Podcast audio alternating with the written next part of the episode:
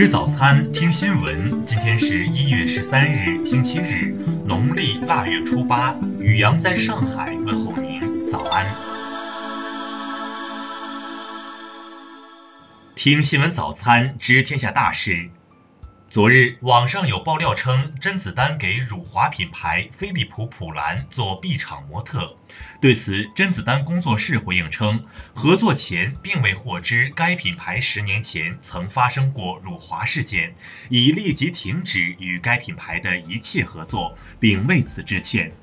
此前，飞利浦普兰曾公开发售一款印着涉嫌辱华字样的 T 恤，袖口部分也绣着滑稽的清朝小人。该事件在飞利浦普兰进军中国后引发轩然大波，随后迫于压力，该品牌致歉，但道歉信的落款部分却又被设计成了一个下跪的清朝辫子头。再来关注国内新闻。国家统计局局长宁吉喆表示，二零一八年国内经济增长百分之六点五的目标能够实现，对应约八万亿元人民币左右的增量，相当于世界上排名第十五位国家的 GDP 总额。据中国海警局官方微博消息，昨天中国海警二三零五舰艇编队在我国钓鱼岛领海内巡航，系今年第二次。据东营市海上搜救中心消息，韩国籍液化气船“五号”气船昨天在东营港附近海域发生液化气泄漏，目前该船状态稳定。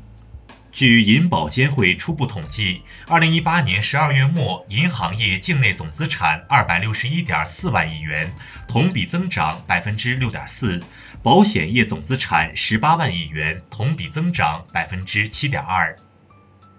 日前，德国工业联合会发布报告称，中国拒对德企开放。外交部新闻发言人陆康昨天表示，类似论调纯属炒冷饭，希望有关机构不要误导和损害双方合作业已形成的良好氛围。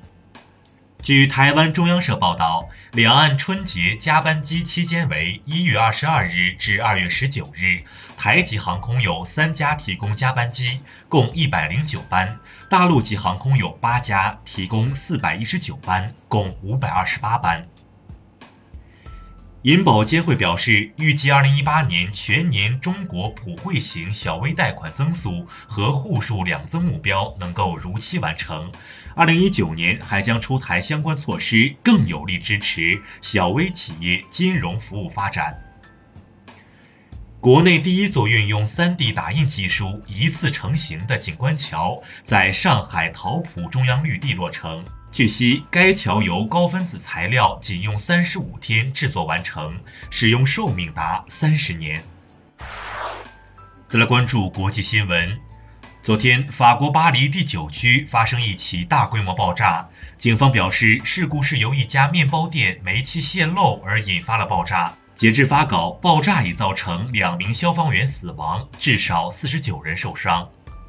英国外交大臣亨特十一日称，如果首相特蕾莎梅的脱欧协议下周遭议会否决，英国脱欧进程恐将陷入瘫痪，导致英国无法脱离欧盟。昨天，美国联邦政府停摆进入第二十二天，超过克林顿政府时期停摆的二十一天，创下美国政府历来停摆时间最长纪录。日前，马其顿议会通过了一项宪法修正案，同意将国家名称改为北马其顿共和国，以结束该国与希腊长达数十年的国名争端。伊朗石油部长十日说，美国对伊朗施加的制裁完全非法，伊朗不会遵从。只要美国仍在制裁，伊朗就不会公开讨论出口石油的数量和目的地。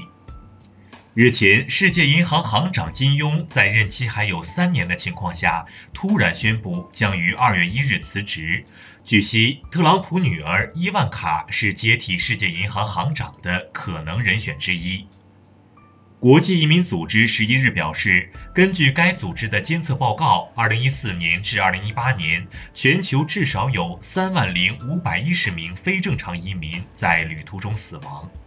科学家警告，全球海洋暖化的速度比先前所想的快上许多，显示气候暖化状况真的很糟糕，因为多出来的热能几乎全由海水吸收。再来关注社会民生新闻。近日，湖南怀化民警在高铁站查获一名买短乘长逃票旅客。经查，自去年十月以来，其累计逃票金额多达一千九百余元。因涉嫌违法，该男子被警方刑拘五日。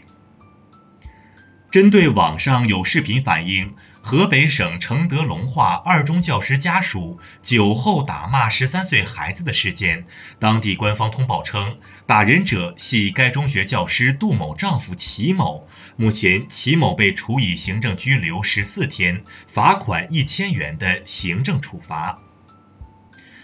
近日，江苏徐州一女子因与他人有嫌隙，在两个月内报假警六十余次，期间还指使母亲与她的朋友一起报假警。警方锁定目标后，对报假警的三人采取行政拘留。近日，网传安徽省阜阳太和县公安局民警酒后执法，安徽省太和县公安局官方微博发布通报称。经相关部门全面深入调查，证实纯属诬陷抹黑。近日，山东济宁警方抓获一砸车盗窃的嫌疑男子。该男子称，砸车盗窃是看电视新闻时受了启发，但又没有注意到当时报道中已提到嫌疑人很快落网的部分。再来关注文化体育新闻。昨天，中国足协新闻办对网上报道的中国足协将取消中国职业联赛升降级制度、豪赌下届世界杯言论进行辟谣，称此举纯属无稽之谈，媒体和球迷勿轻信传播。CBA 全明星昨晚开打，中国篮协主席、CBA 董事长姚明在发布会上表示，周琦没有预注册，不能参加本赛季的 CBA。有着三十八年历史的老牌杂志《飞碟探索》宣布休刊一年。目前，该杂志的微信公众号继续运营中，以后是否要复刊处于待定中。据外媒报道，恐怖片《死神来了》将重启，《电锯惊魂》四到七部的编剧负责为该片撰写剧本，目前导演和其他主创信息尚未确定。以上就是今天新闻早餐的全部内容，请微信搜索 xwzc 零二一，也就是新闻早餐拼音首字母再加数字零二一。如果您觉得节目不错，请在下方拇指处为我们点赞。一日之计在于晨，新闻早餐不能少，咱们明天不见不散。